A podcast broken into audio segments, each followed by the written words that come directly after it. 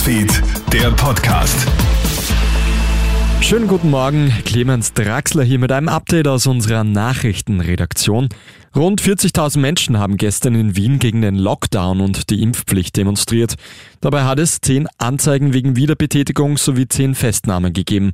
Ein Teil der Demonstrantinnen und Demonstranten erklärt die Regierung zum Feindbild. Angeführt wird der Marsch von Rechtsextremen.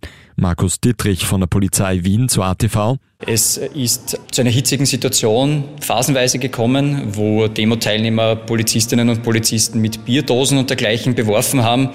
Im Zuge dessen ist es dann auch zu einigen Festnahmen gekommen.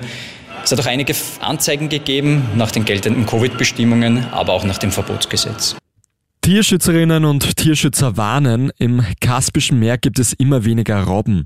In den letzten 100 Jahren ist der Bestand der Meeresbewohner sogar um insgesamt 90 Prozent gesunken. Jedes Jahr werden hunderte veränderte Robben an den Küsten, insbesondere die russische, gespült. Schuld daran sollen einerseits Fangnetze, andererseits das veränderte Klima sein. Erneut bricht der Vulkan Cumbre Vieja auf La Palma aus. Erneut legt er den kompletten Flugverkehr am Lamm. Gestern mussten alle Flüge gestrichen werden. Wann Flugzeuge wieder starten und landen dürfen, das ist noch nicht klar. Der Vulkan auf der spanischen Ferieninsel bricht seit mittlerweile zwei Monaten aus. Rund 7000 Menschen mussten aus ihren Häusern flüchten. Und heute findet der zweite Weltcup-Slalom der Damen in Levi statt. Um 10.30 Uhr startet der erste Durchgang.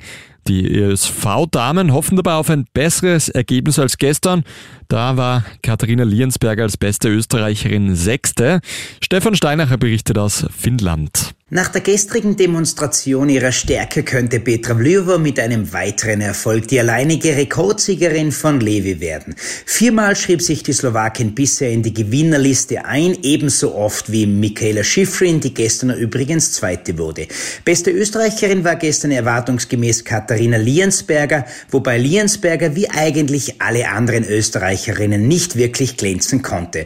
Damenchef Christian Mitter erwartet sich heute von allen neun Starterinnen mehr mehr Engagement, mehr Risiko und dadurch bessere Leistungen. Vielen Dank, Stefan Steinacher, für die Berichterstattung aus Finnland. Das war's mit dem Podcast für heute Vormittag. Ein weiteres Update, das kriegst du dann von meinem Kollegen Matthias Klammer. Einen schönen Vormittag noch.